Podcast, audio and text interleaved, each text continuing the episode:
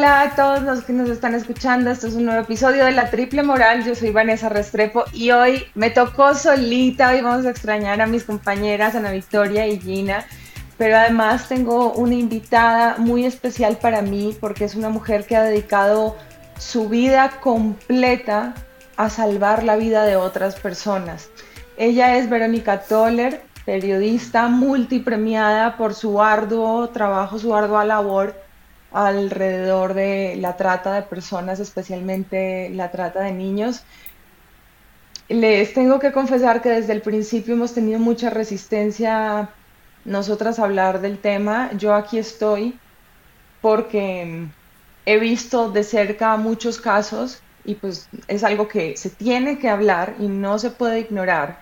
Sin embargo, pues empiezo, empiezo con las manos sudándome, empiezo, empiezo con todo lo que le pasa a mi cuerpo cada vez que pienso en este tema. Pero Verónica, eres de las mujeres más valientes que conozco, te agradezco en el alma y creo que hay muchas vidas salvadas por ti y por tu labor. Bienvenida.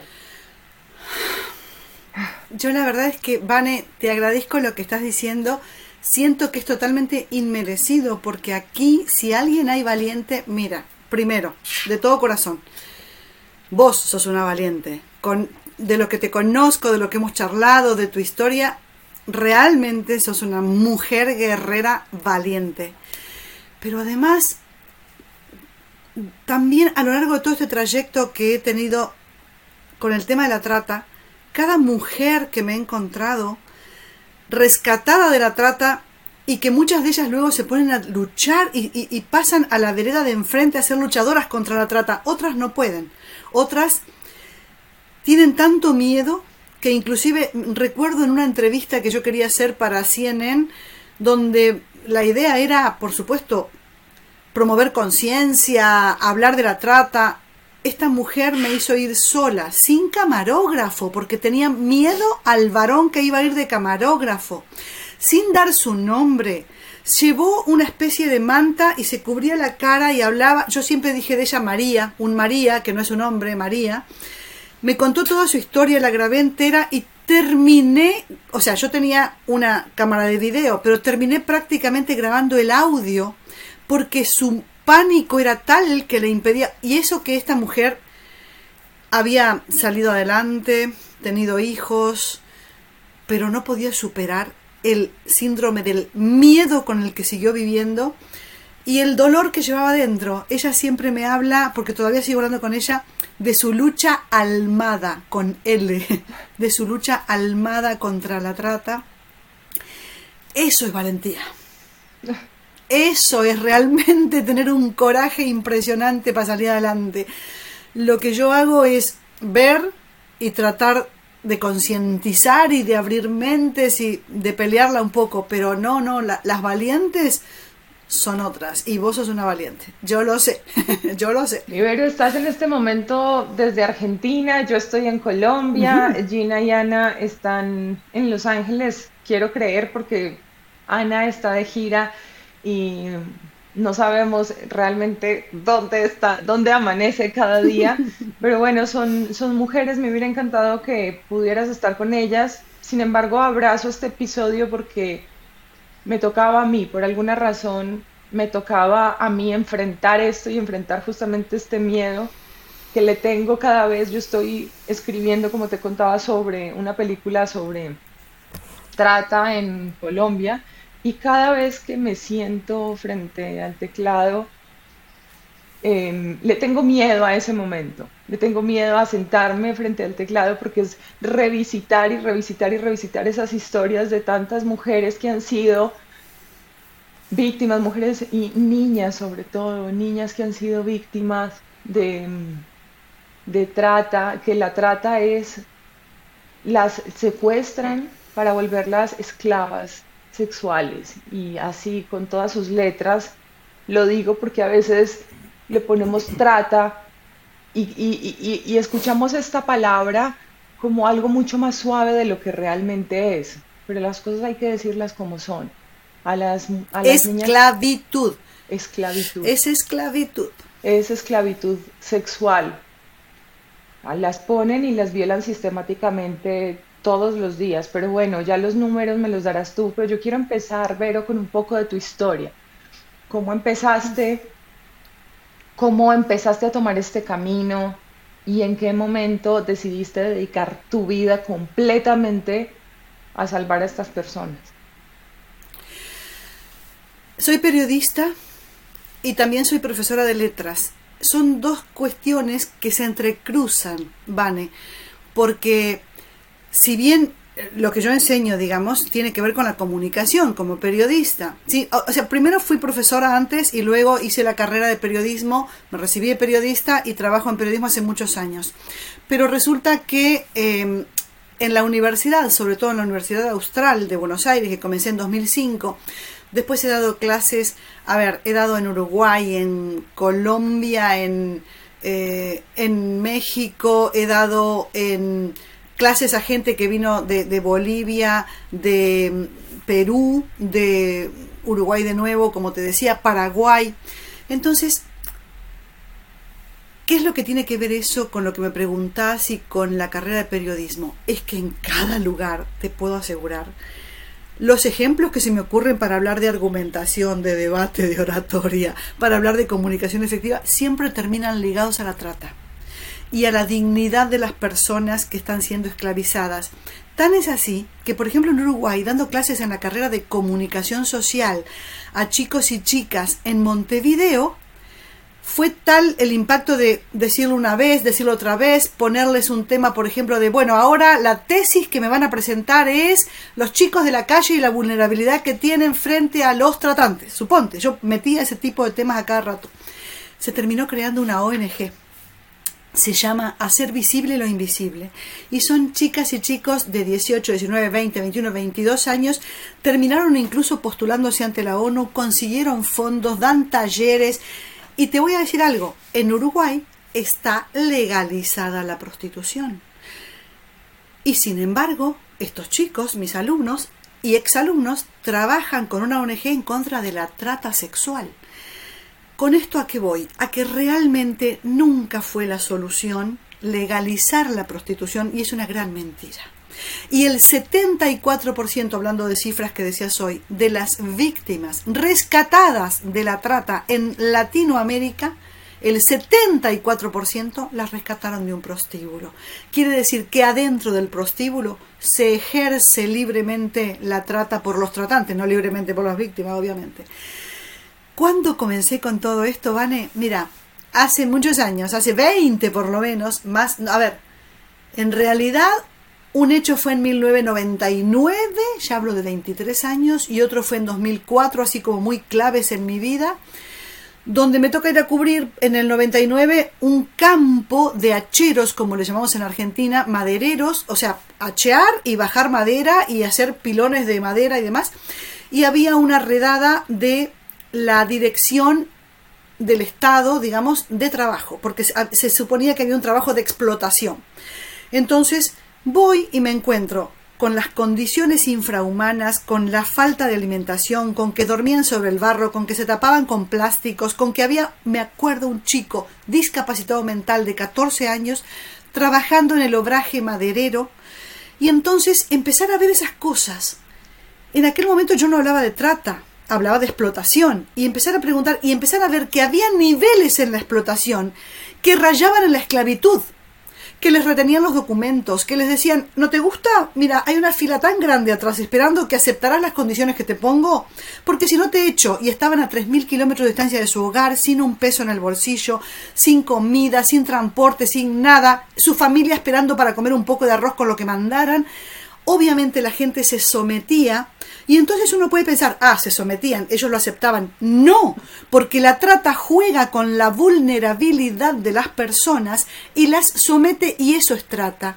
Entonces, muchas veces, y sobre todo en la parte sexual, es lo que vos decías, el secuestro, captura y obligarlas, y otras veces es exigir, digamos, por parte de los tratantes, condiciones que son absolutamente esclavizantes y la persona no se puede ir y después encima no puede denunciar. Porque entonces la amenaza es, ¿denunciás? Bueno, primero que por supuesto nunca más tendrás trabajo. Segundo, sé dónde vivís. Tercero, ah, tenés un niño pequeño. Bueno, nos vendría muy bien en el obraje maderero. Acá lo traigo. O sea, entonces la persona se calla la boca y esto es esclavizar.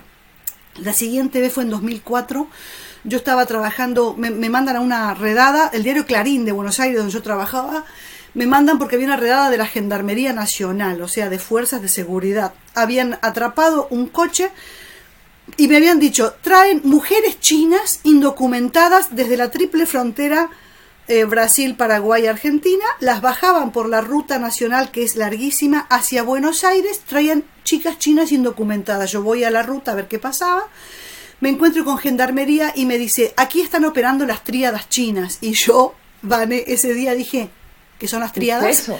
Claro, la mafia china, mafia, eh, la mafia china le llaman tríadas y es mafia, pero mafia como la de Al Capone o peor, como se ve en las películas de Hollywood de las mafias chinas operando en Argentina.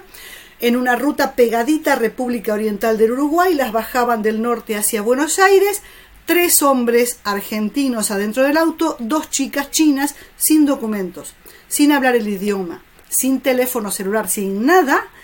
El gendarme me dice, esto son las tríadas chinas, las llevan a Buenos Aires para esclavizarlas en supermercados donde las tienen abajo metidas durmiendo en condiciones infrahumanas y a atender y trabajar en supermercados como esclavas laborales o las llevan a los prostíbulos para ser esclavas sexuales. Y por supuesto nunca más las verán ay, perdón, nunca más las verán ni su familia, no las verán nadie más. O sea, ahí sí, eso era lo que vos decías, el secuestro. Después eh, de ver eso, y yo digo, ¿cómo es posible que haya este tipo de esclavitud y de secuestro hoy? Empiezo a ver que entraban por el río Uruguay, desde el puerto de Montevideo, atravesaban la República Oriental del Uruguay, pasaban por el río hacia Argentina, los derivaban a Córdoba, Rosario, La Plata, Buenos Aires, a familias de laosianos, o sea, laos terminaban en Argentina, coreanos, chinas, República Dominicana, o sea, dominicanas. El puerto de Montevideo era entrada de Europa y del este, o sea, de, de Asia y de África. Africanos que los entraban en barcos, porque también hay mm, puertos, digamos, de aguas profundas en la zona de Buenos Aires y demás. Después, la ruta del norte, las dominicanas que creían que venían acá a poder juntar un poquito de plata trabajando en algo, mandar a su familia, desaparecían las dominicanas. Pero era mucho número de dominicanas. Quiere decir que había una red que estaba operando trayendo dominicanas y nunca más se sabía cuando cruzaban la frontera. Como periodista, Vane, empiezo a ver esto. En mi ciudad, Gualeguaychú, carnavales, son internacionales, viene gente de Brasil, vienen europeos, viene gente de Uruguay, y resulta que durante el carnaval operativos que yo tenía que cubrir de policía y todo, y decían, un pastor, un pastor de quien sabe qué invento de iglesia, porque por supuesto que no era iglesia, uno que se hacía llamar pastor, traía jovencitas a un retiro espiritual durante los carnavales. Obvio que el retiro era cruzaban, llegaban a Gualeguaychú, pa, al prostíbulo o a la casa donde fuera y a someterlas y nunca más volvían a su hogar. Vos imaginate, Vane, que yo voy sumando todas estas cosas, todas estas experiencias. Me toca ir de noche a la frontera a ver qué pasaba. Prefectura Naval descubre una, una lancha que traía laosianos que los bajaban, 11 personas sin el idioma, sin siempre el mismo panorama. Pobres, engañados. A mí no me dio la conciencia, Vane, para decir una nota más y mañana hago otra más de quién sabe qué. O sea, por supuesto que muchas veces el diario me mandaba a cubrir no sé, todo tipo de notas. Pero yo empecé a seguir el tema, empecé a investigar, empecé a denunciar. En 2006-2007 denuncié tráfico de menores de Argentina hacia Uruguay para había una construcción de una planta pastera muy grande que requirió 5.700 operarios. Era la planta de Botnia, finlandesa, que se construyó en Uruguay. En ese momento, eh, con operarios varones, en una población pequeñita que se llama Fraivento, que tiene 30.000 habitantes. Uruguay, que tiene prostitución libre, pero sin embargo querían menores, querían niñas, muchos de ellos, entonces las traficaban por la frontera, las vendían allá, se desaparecían en Uruguay. Yo me entero, hago la investigación, lo denuncio, como resultado de aquella vez me acuerdo me balearon mi casa, me amenazaron de muerte mis hijos, me robaron todo mi equipo, me llevaron al juzgado a, hablar, terminé denunciando y, y, llegó hasta Wisconsin, me acuerdo en Estados Unidos, mis claves de computadora porque desde allá hacían la investigación para ver de qué IP había surgido los anónimos y no sé qué más. Pero esto fue lo que me pasó, o sea, me pasó cruzarme con la trata y decir, si yo miro para otro lado, Vane, hago lo que en, legales, digamos, o sea, los abogados llaman abandono de personas. Como que chocas a alguien en auto, está herido y te vas porque vos decís, bueno, sigo mi vida, porque. O sea, eso es abandono de personas y se juzga, es un delito y vas preso. Pero mi conciencia me decía, estas personas, yo miro para otro lado y no hago nada, es abandono de personas son los sin voz, son los esclavos, son los que no pueden hablar. ¿Cómo voy a mirar para otro lado?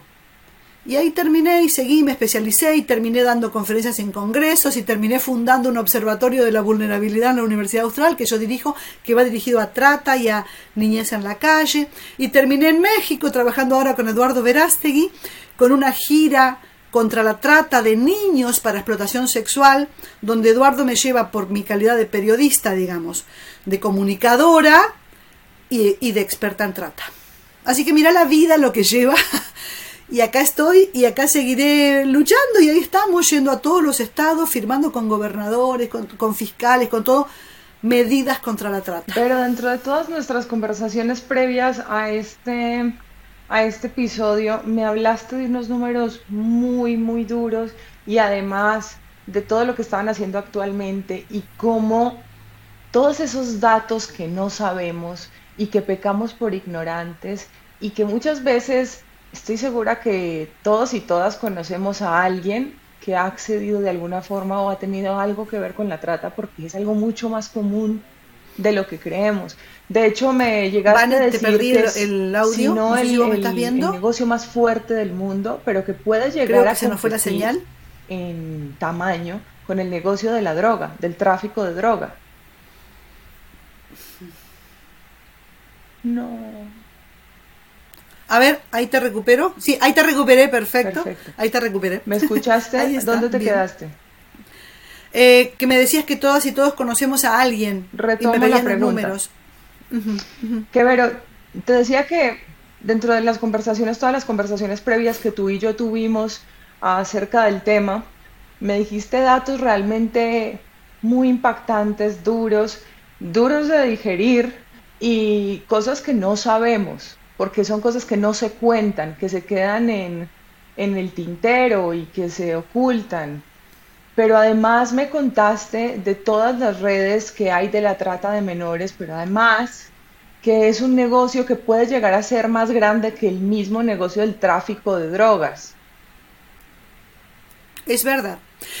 Mira, hasta 2012, Vane, se hablaba de tres grandes, cuatro en realidad, negocios mafiosos, o sea, clandestinos, los más redituables del planeta. Estamos hablando de narcotráfico, como bien decís, tráfico de armas, o sea, todo lo que significa, imagínate en el mundo el tráfico de armas, tráfico de personas y de animales. Esos son los cuatro. 2012 cambia la ubicación de esto y pasa a ser que el primero sigue siendo el narcotráfico, el segundo traficar personas, vender y tratar, o sea, esclavizar personas, el tercero armas, le gana al tráfico de armas y el cuarto sigue siendo el de animales.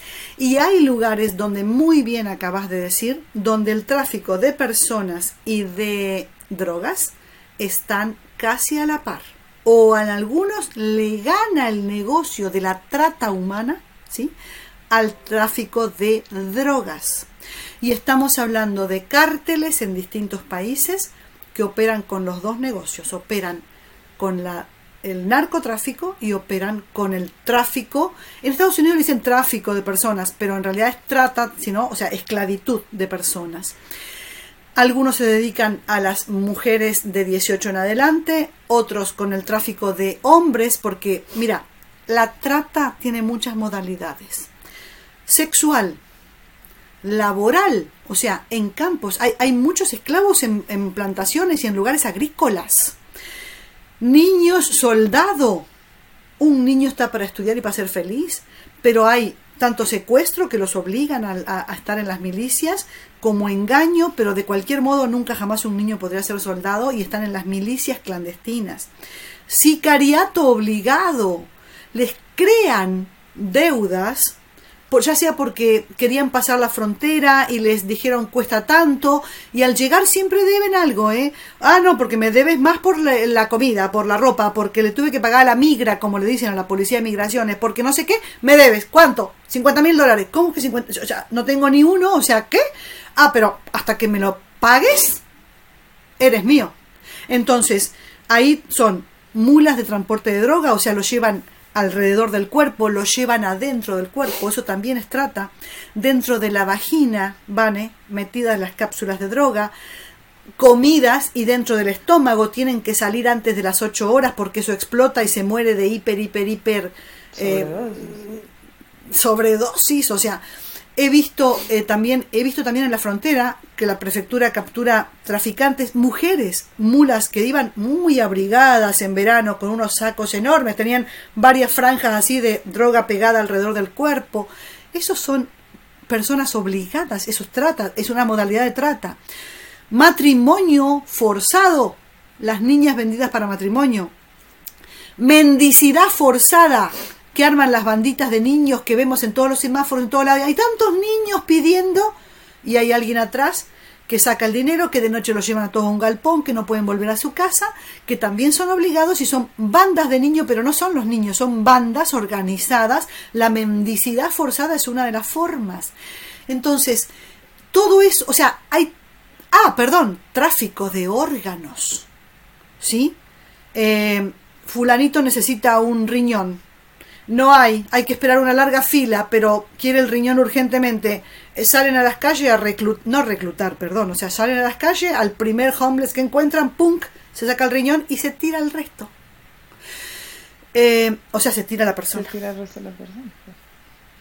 El, lo que, en cuanto a los números que hablamos con vos, Vane, y que les voy a comentar, miren, de la trata se, ha, hay, como esto es mafioso y no hay una estadística, o sea, uno no puede decir, en Colombia hay tantos diabéticos, sí, podés porque están los hospitales, pero no podés decir hay tantas personas esclavas porque esto es mafia. En el mundo pasa lo mismo. Hay cálculos. Algunos hablan de 40 millones de personas esclavas, otros hablan de 45, algunos le bajan a 25. Cualquier cifra es descomunal. De eso, 3 de cada 10 y sobre todo en Latinoamérica y a veces son 5 de cada 10 son niños, niñas y adolescentes. Hablamos de hasta más o menos 14, 15 años para abajo. Y cuando hablamos para abajo, hablamos de hasta bebés que se utilizan para trata sexual, en violaciones o aprovechando el instinto de succión que tiene el bebé. Lo dejo librado a su imaginación para que lo quieren y por supuesto que los bebés se rompen en semejante cosa. Entonces se extraen los órganos y se tira el resto. En muchos lugares se venden, por ejemplo en Colombia se venden de 400 dólares a 2.500 dólares los niños, las víctimas. Y eh, hay hoteles que los ofrecen dentro de la carta, no en Colombia solamente, en todo el mundo, o sea, México hay un montón, Argentina también, en, en muchos lugares. Y eh, suelen venir con la recomendación de, si hay algún problema, no se preocupe que siempre tenemos médicos que pueden solucionarlo. Imagínate cuáles son los problemas, o sea, rompen a la gente, a los niños. Y bueno, y si no hay solución, no se preocupe. Descarte. Hablamos sobre todo los varones, a ver, mujeres, mujeres a nivel planetario se calcula que el 65% de las víctimas son mujeres. En Latinoamérica ese número sufre, eh, sube hasta 90% aproximadamente. El resto hombres, varones, niños.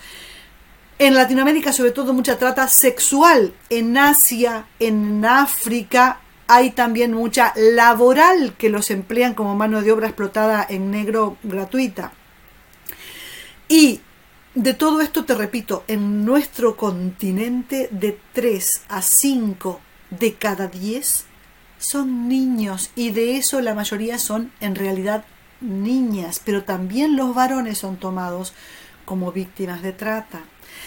Las migraciones. Ustedes en Colombia tienen el grave drama, pobrecitos los hermanos venezolanos que huyen de su país, y uno de los primeros países en cuanto a número de recepción de migrantes que llegan en oleadas venezolanos es Colombia. Claro, es caldo de cultivo perfecto para los tratantes, por la vulnerabilidad, por la pobreza, por el hacinamiento, porque van en rutas de manera totalmente, eh, digamos, desprovistos de toda seguridad, porque las familias se separan. Entonces los tratantes aprovechan y ahí es donde capturan, donde además juegan con el hambre y con el miedo y con todo lo que abandonaron y con una psicología hecha polvo, entonces someten. ¿Sí? En México, entre 2020 y 2021 aumentó ocho veces, ocho veces el número de niños migrantes caminando por el país rumbo a Estados Unidos, de los cuales la mitad iba solo, porque mamás y papás creen que, no sé, que lo mandan con el grupo a una vida mejor cuando lleguen a Estados Unidos y no se da cuenta que los entregan en manos prácticamente de los tratantes que hacen con ellos lo que quieren. Recuerdo un caso en Argentina, en el norte argentino boliviano, donde un gendarme de pronto ve que hay, hay, hay frontera terrestre donde muchos pasan caminando y vuelven, y hay mucho contrabando, etc. Y que una mamá iba con su bebé y volvía, y bebé y volvía, hasta que el tipo dice, pero tanto, y ese pobre bebé que nunca se mueve, investiga que sí era un bebé, pero eran muchos bebés. Que iba siempre. No, pero este que llevaba ella. Abierto, lleno de droga, era en realidad la cápsula de la droga. Para que te des una idea. Exportación de caballos, de equinos, de carrera, de primer nivel, pero donde adentro, de vejiga y estómago, va toda la droga y allá los hacen. Porque vale mucho más la droga que llevan que el caballo mismo. ¿Has comido alfajores, Vane? Sí, por supuesto. Ay, no. No, no, no, digo, pero me acordé ahora cuando dije lo de los caballos, me acuerdo de una, uno de los métodos era, por ejemplo, el azuquita de los alfajores, que era droga, pero bueno, eh, eso es droga, eso no es, este, eso no es trata, eso es Ahora que tienen los alfajores, ¿qué me comí? No, no, no, yo amo los alfajores y como Argentina eh, como alfajores todo el tiempo. No, pero me acordé con lo de los caballos. Pero, a ver, eh, todo esto, esto es una realidad y, y, y no se ve y no se sabe por qué es oculta y es ocultada por empresarios, por legisladores que están metidos en la trama, por, o sea, hay tanto atrás que protege, lo vive denunciando eh, la ONU, lo denuncia este, Nación, bueno, Naciones Unidas, lo denuncia Estados Unidos, tiene un informe anual, Vane, donde todos los países del mundo son clasificados en nivel 1, 2, 3 o sub 3 de acuerdo a cuánta trata tienen y cómo está el tema de la trata y qué hacen. Entonces, o sea, si ponen medidas o no ponen medidas. Ese informe es anual, es país por país y te dicen qué ha pasado. Ahí denuncian permanentemente, sobre todo en nuestros países de Latinoamérica, la connivencia de las autoridades y que muchas veces las víctimas van en el auto del municipio porque el intendente protege y pone los autos. Claro, por supuesto. Pero me contabas de los niños. Bueno, quiero resaltar, hace rato me quedé con eso, el trabajo también de Eufrosina Cruz, que es una activista importantísima, eh, miembro de la comunidad indígena en México, que ella tiene un trabajo importantísimo sobre el matrimonio infantil en México, que además es legal que le entregan niñas, en muchos casos es legal, se le entregan niñas de 9 años a adultos de 40, 45 años en matrimonio legal, avalado y legalizado también por, por, por los organismos gubernamentales. Y como eso, también me contabas que niños desde los 5 o 6 años, niños y niñas desde los 5 o 6 años, que pagan hasta 900 dólares por una noche con, estos niños y que son muchas veces violados todos los días, sistemáticamente durante repetidas ocasiones. Y eso es lo que pasa en nuestros países que no sabemos, que no nos damos cuenta y que hoy nos atrevemos a visibilizar. Bueno, nosotras desde la distancia, porque no lo estamos viviendo, porque no es uno de, nuestros, de nuestras personas allegadas, no es uno de nuestros hijos. Que yo no tengo hijos y no quiero imaginar lo que se siente, porque también sé que hay tráfico de animales a nivel sexual, pero concentrémonos ahorita en los niños, en estas cifras tan aterradoras que pagan por un, un niño o una niña. Las cifras, esa que dijiste es real, pero también hay otras de locura, de decirte, no sé, 100 dólares por 10 minutos. Puedo usar, puedo usar un término muy grosero, ¿vale? Puedes usar todo lo que quieras. Porque te lo venden así. de abrir los ojos. 100 dólares 10 minutos una mamada. Le entregan el niño. O sea, imagínate encima, y a cada rato. Imagínate la criatura, el niño o la niña. Luego, los niños capturados para trata sexual. Primero hay una suerte de ablande o entrenamiento. Los mantienen, bueno, algunos, porque otros directamente ahí. O sea, el, el ablande es un método de la trata. Se repite en muchos países. Yo lo vi en Argentina, lo vi en Uruguay, lo vi en México. Periodo de ablande. Suponte que, que te hubieran capturado a vos, o a cualquiera, no sé, a, a quien sea. Claro, te llevan y te dicen, a partir de ahora, adentro. Y el primero dirías, pero no, o sea, ¿qué te pasa? Y te resistirías. Bueno, vienen los golpes. Yo he visto víctimas golpeadas con alambre de púa, los alambres con las puitas, pa, pa, quemadas con cigarrillos, cortadas con vidrio, y no lo vi en Tailandia o en la China, en Gualeguaychú, mi ciudad, una ciudad bonita, a 200 kilómetros de Buenos Aires, pegada a República Oriental del Uruguay, sumamente normal, con universidades, con una cultura muy bonita, acá en Gualeguaychú, que fue uno de los casos que más me movió a seguir con este tema de la trata. Cortadas con vidrio, quemadas con cigarrillo, golpeadas con alambre de púa, violada reiteradamente por diferentes hombres. Ablande. En otros lugares el ablande incluye hambreo.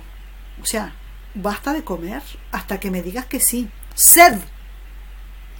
Las obligan a consumir droga y alcohol y ya dentro del sistema y del prostíbulo a venderle al cliente y consumir con él para diversión. Lo he visto porque yo he entrado encubierta como si fuera delegada judicial enredadas de prostíbulos. Y recuerdo que yo veía eh, pulseritas, cintas de colores en la muñeca y yo decía, ¿qué es eso? Después fíjate que eso lo vi en ese prostíbulo y después lo escuché en conferencias y lo hablé con víctimas y resulta que el sistema es así en varios países. Negras, cintitas, van eh, anotando los pases sexuales rojas y otras pases de cocaína y de droga, otros de alcohol, al final de la noche rinden. O sea, imagínate, son animales. O sea, son animales como en un rodeo así, los van marcando. Y, y tienen que consumir. Algunas víctimas me decían, después en, eh, rescatadas, ¿no? O sea, me decían, pero yo les decía, dame alcohol, porque yo con droga no te sirvo, viste, como que me pierdo. Y me decía, la realidad es que yo pensaba, me vuelven adicta y nunca más salgo ni de la droga. Del alcohol voy a poder salir mejor que de la droga. Esa era la mentalidad de la pobre víctima. Entonces se alcoholizaban hasta quién sabe dónde, en lugar de tomar la droga. O sea, entonces, esta, esta realidad de tener que consumir, terrible, entonces, eh, a los niños, por ejemplo, los, les hacen el hablante. Y dentro del hablante de los niños, que todavía ni siquiera conocen relaciones sexuales, les ponen películas pornográficas durante un mes, todo el tiempo ahí está, eh, metidos ahí viendo, viendo, viendo, para que luego cuando ya los sometan a la acción, más o menos tengan una idea. Entonces es pornografía en la cabeza, hambre, sed, golpes, etcétera, ¿sí? Esos niños serán usados en promedio 15 veces diarias en 15 violaciones diarias por años. En promedio, algunos serán 3, 4, 5, 10, otros serán 20. Hay víctimas que decían 40 clientes por noche. Esto era una mujer grande, ¿sí? 40 clientes por noche y a mí las piernas me hervían tenía que ponerme hielo entre las piernas, entre uno y otro, porque no aguantaba. niños sometidos a eso. Después resulta que esos niños de pronto ya como que los tipos ya ni quieren, o sea, porque quiero más jovencita, quiero virgen, quiero... Entonces pasan al siguiente negocio, el del tráfico de órganos. Imagínate una víctima rescatada de esa situación, rescatada. ¿Cómo Vane haces para recuperar su alma y su mente? No digo que no se pueda, porque yo he visto que sí se puede. Lo que sí digo es que es muy difícil. Pero, y que así como hay gente...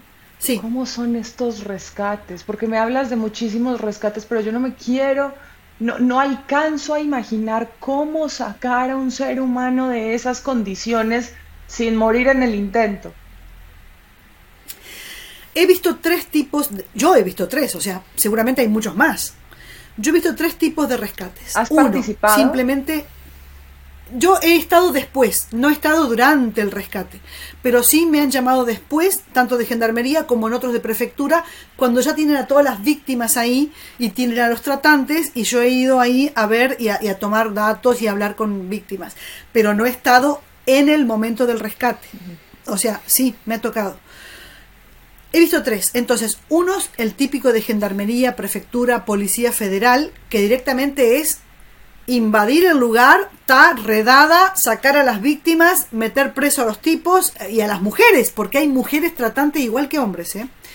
Entonces, esa es una, operativos de fuerzas de seguridad.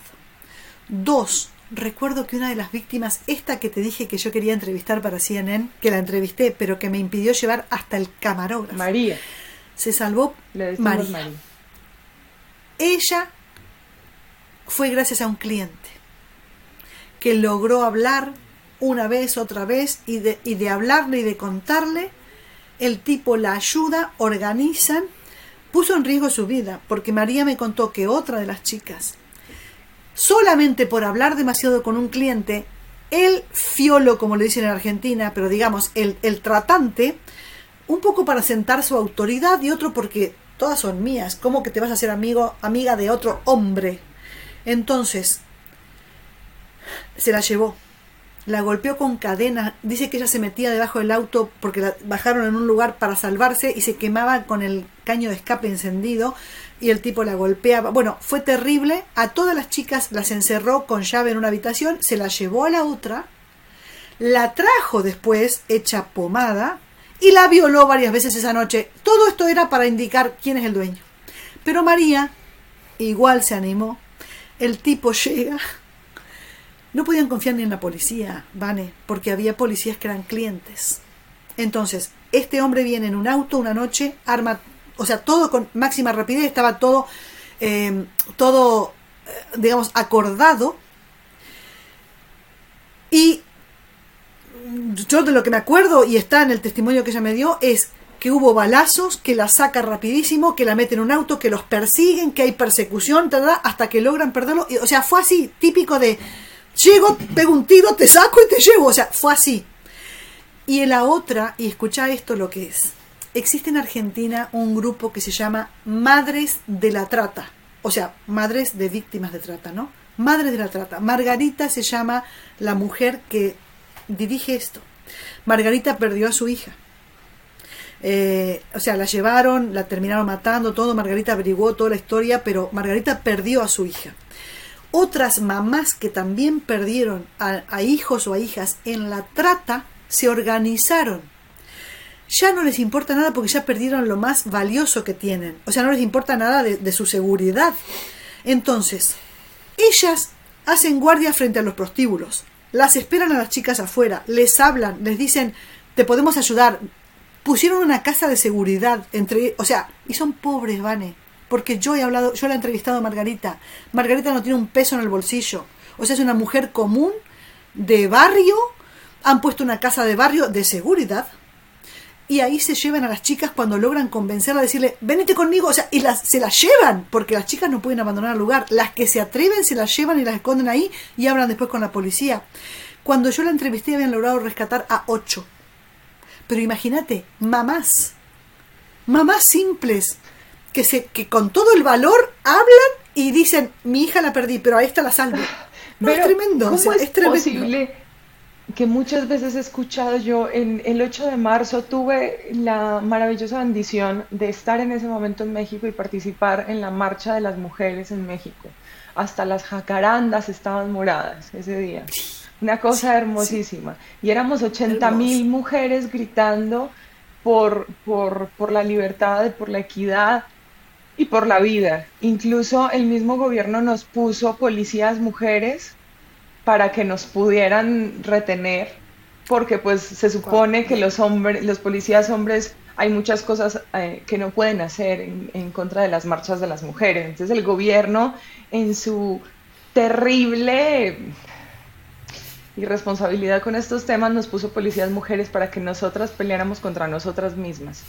Y yo me di cuenta porque terminé eh, acercándome a una mujer policía y hoy es una persona bastante cercana que estaba viviendo bajo abuso, que había vivido una cantidad enorme de abusos dentro de la misma policía, porque cuando llegan aún hoy en día las rapan, a veces las violan, en, en sus familias también viven violaciones por parte de sus, de sus personas más cercanas, como suele ser aproximadamente el 75% de los casos de, de abuso sexual es por personas, por parte de personas cercanas.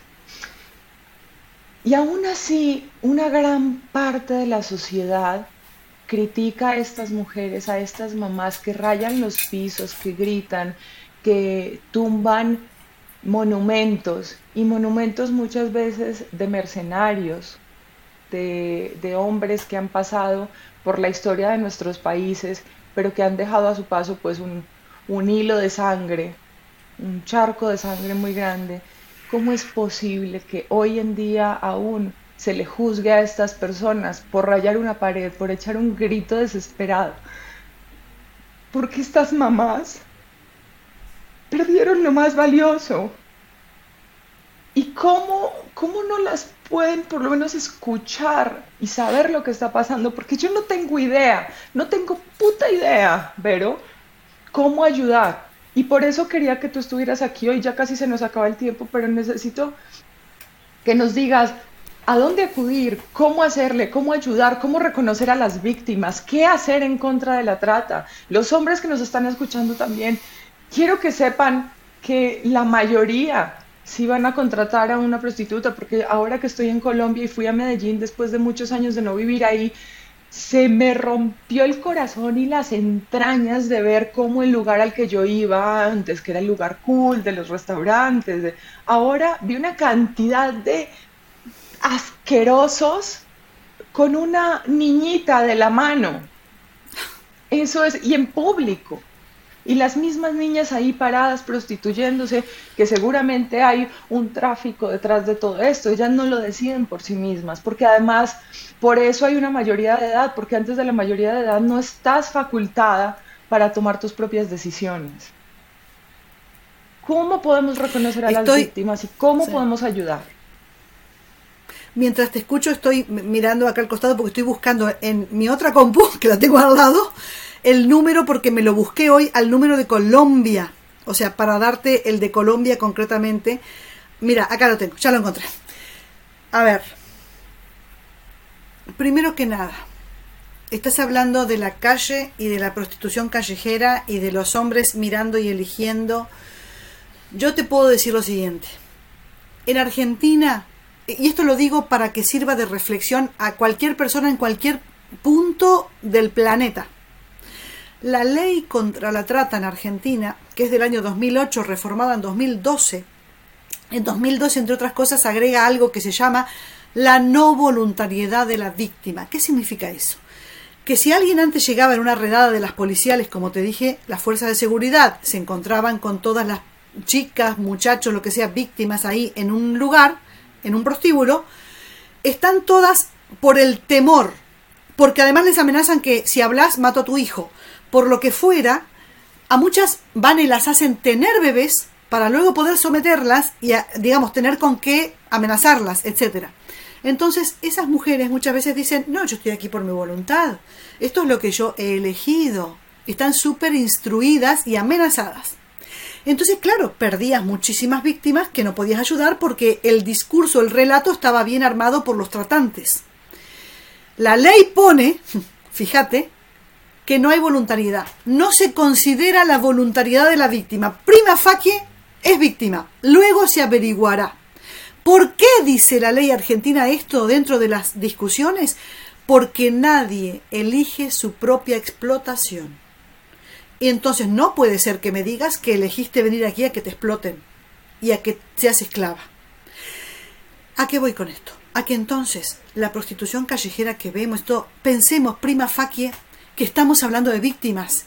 Que el 74% de las rescatadas fue sacada de un prostíbulo, quiere decir que hay víctimas en todo ese sistema. Y que entonces la que está en la esquina no es gata, loca, sexoservidora, como dicen en, en México, no es una puta, es una mujer en estado de vulnerabilidad, que nadie elige su propia explotación, ni vos ni yo elegiríamos estar parada en la esquina para que nos hagan todo lo que hacen, y, y en semejante estado de terror, digamos, quiere decir que esa persona seguramente es una víctima potencial. Entonces, primero que nada, el que piensa consumir sexo pagado, que sepa que está colaborando con el sistema de esclavitud. Y que además en muchos países, eh, perdón, no muchos, lamentablemente, en pocos, pero uno es Suecia, se penaliza antes al cliente que a la víctima, porque el cliente compró carne humana, aunque sea por 15 minutos, pagó por un ser humano, no puede ser.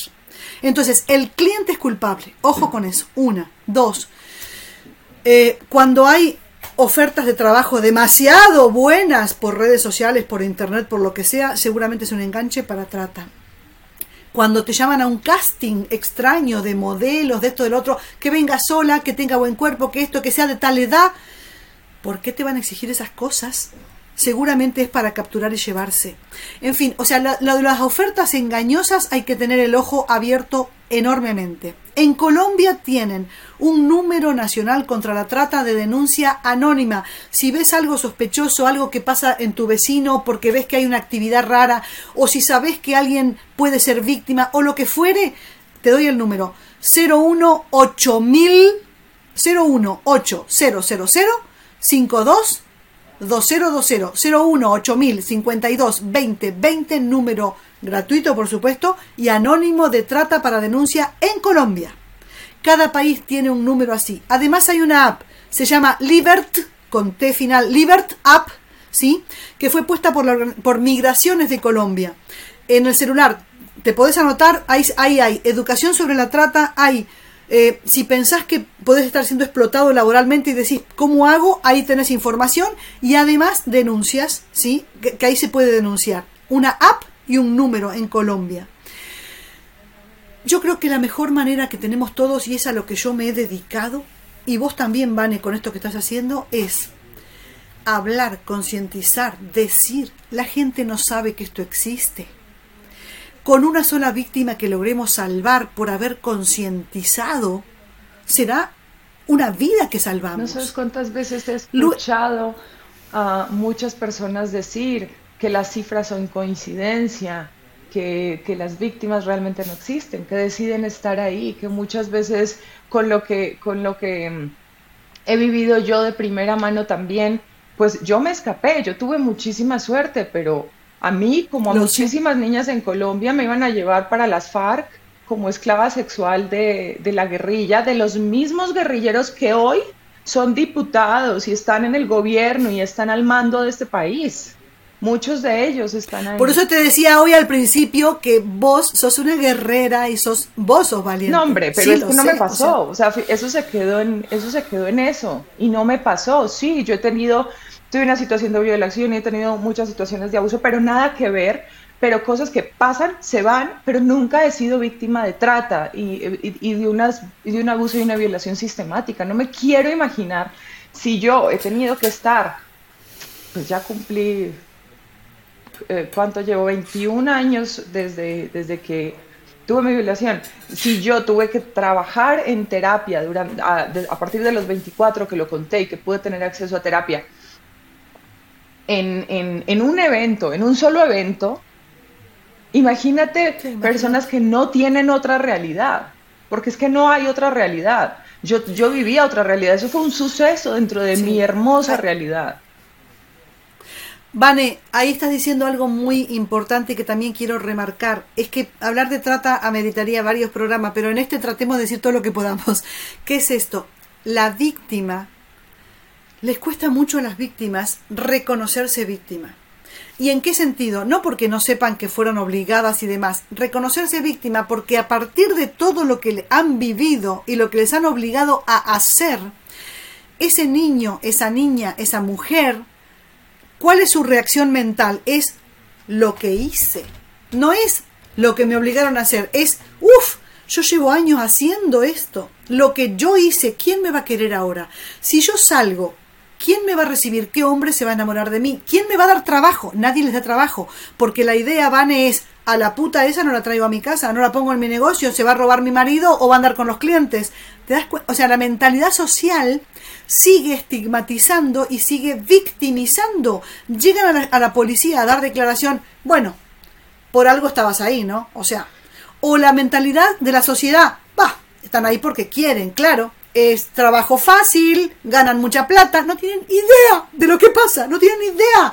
Donde las víctimas me han dicho, Vero, ¿querés que te muestre? Tengo 40 cicatrices en el cuerpo y ni te quiero contar a dónde encima, de los golpes que me han dado porque se creen que son tus dueños y vos sos basura y te hacen lo que quieren. Entonces, ¿de qué me hablan con vida fácil? O sea, están locos. Entonces, concientizar denunciar el número gratuito de nos, trata. Se nos termina ahora sí, ya. Me encantaría quedarme otros tres días seguidos grabando, pero la ignorancia es el cáncer de la sociedad y lo único que estamos intentando con que esto le llegue al corazón a, a una persona ya se generó algo, ya pudimos hacer algo. Y eso es lo que, lo que estás tú no solamente lo intentas, tú vas y lo haces y, tomas cartas en el asunto y tomas medidas y te metes el, al fango y pues de verdad toda mi profunda admiración y agradecimiento por tu trabajo a lo largo de estos años, porque además hay que tener una fortaleza eh, física, eh, emocional, psicológica y una armadura para poder dedicarte a lo que te dedicas. No sé cómo le haces, yo estaría todo el tiempo Em, vulnerabilizada y llorando y no podría parar y de verdad admiro mucho. Lo estoy muchas veces, lo estoy muchas veces, sí, lo, muchas veces lo estoy. Y muchas veces, Vane, tengo miedo, pero puede más aquello de no puedo mirar para otro lado, no puedo, no puedo mirar para otro lado. Sí, y no podemos mirar para, para otro lado, hay que ver de frente y enfrentar todo lo que, lo que está pasando dentro de la sociedad porque los seres humanos somos los seres más peligrosos de este planeta. Pero los buenos, yo sigo confiando que los buenos y las buenas somos más y que, y que podemos generar un cambio si nos unimos. Pero claro, todo el sistema ha sido muy inteligente a lo largo de los siglos de plantearnos doctrinas de religiones y mil cosas que siempre empiezan trabajando desde la culpa y desde el juicio. Nos creemos con el derecho de juzgar a las otras personas, nos creemos con el derecho de señalar y decir, es tu culpa, es tu culpa, sin saber realmente qué es lo que está pasando. Entonces esto sobre todo también es una invitación a, a explorar la empatía, a saber que todo lo que, lo que le pasa a otro ser humano, a otro ser viviente, te puede estar pasando a ti que nos duele de la misma manera, sentimos de la misma manera y estamos hechos de lo mismo. Y somos hermanos, somos hermanos. Somos hermanos y somos hermanas y las mujeres somos hermanas. Yo no entiendo en qué momento, y somos tan poderosas juntas, y no entiendo en qué momento nos dejamos convencer que somos enemigas y que tenemos que luchar entre nosotras y que nos tenemos que tirar mierda. No, te, no entiendo en qué momento pasó, pero pasó y lo lograron muchos años pero ahora estamos entendiendo que de verdad somos hermanas y juntas somos, juntas somos peligrosamente poderosas. y esto va, va por encima de cualquier ideología. O sea, yo creo que, y por eso digo que somos hermanos y somos hermanas, o sea, y no podemos meter acá las ideologías. Acá lo único que podemos pensar es, hay un ser humano igual que yo que está sufriendo y que yo tengo que hacer algo por esa persona. Porque si no, si yo me doy el lujo de mirar para otro lado, si yo veo que hay alguien que no tiene voz, que fue silenciado y que está siendo sometido y esclavizado, y yo tengo la voz, y tengo una voz poderosa, tengo una voz fuerte, tengo una voz que se puede escuchar y digo, elijo callar por seguridad, por comodidad. Entonces mi pregunta es, ¿en qué clase de ser humano me convertí? Claro. Eso es lo que no quiero ser nunca. Pero no lo eres, estás a, a cientos de miles de años luz de ser lobero y pues por más seres humanos como tú. Gracias, te abrazo, abrazo tu corazón, te quiero. Qué alegría que estás ahí con tu familia. Sé lo importante que es para ti porque te mantienes de un lado para otro y pues eh, pasas poco tiempo con ellos. Gracias por haber estado en la triple moral. A todos y todas los que nos están escuchando, aquí abajo en los comentarios, aquí abajo en, la descripción están todos estos links. Entren, no le tengan miedo, porque cada vez, nos, cada vez si nos unimos somos mucho más fuertes. Y por favor, déjennos sus comentarios, suscríbanse, compártanlo. Les mando un beso enorme. Compartan esta información valiosísima. Vero, gracias. Te quiero mucho, Vane. Gracias a vos y a todo tu equipo maravilloso. Gracias. Esto es La Triple Moral. Nos vemos muy pronto en un próximo episodio. Adiós.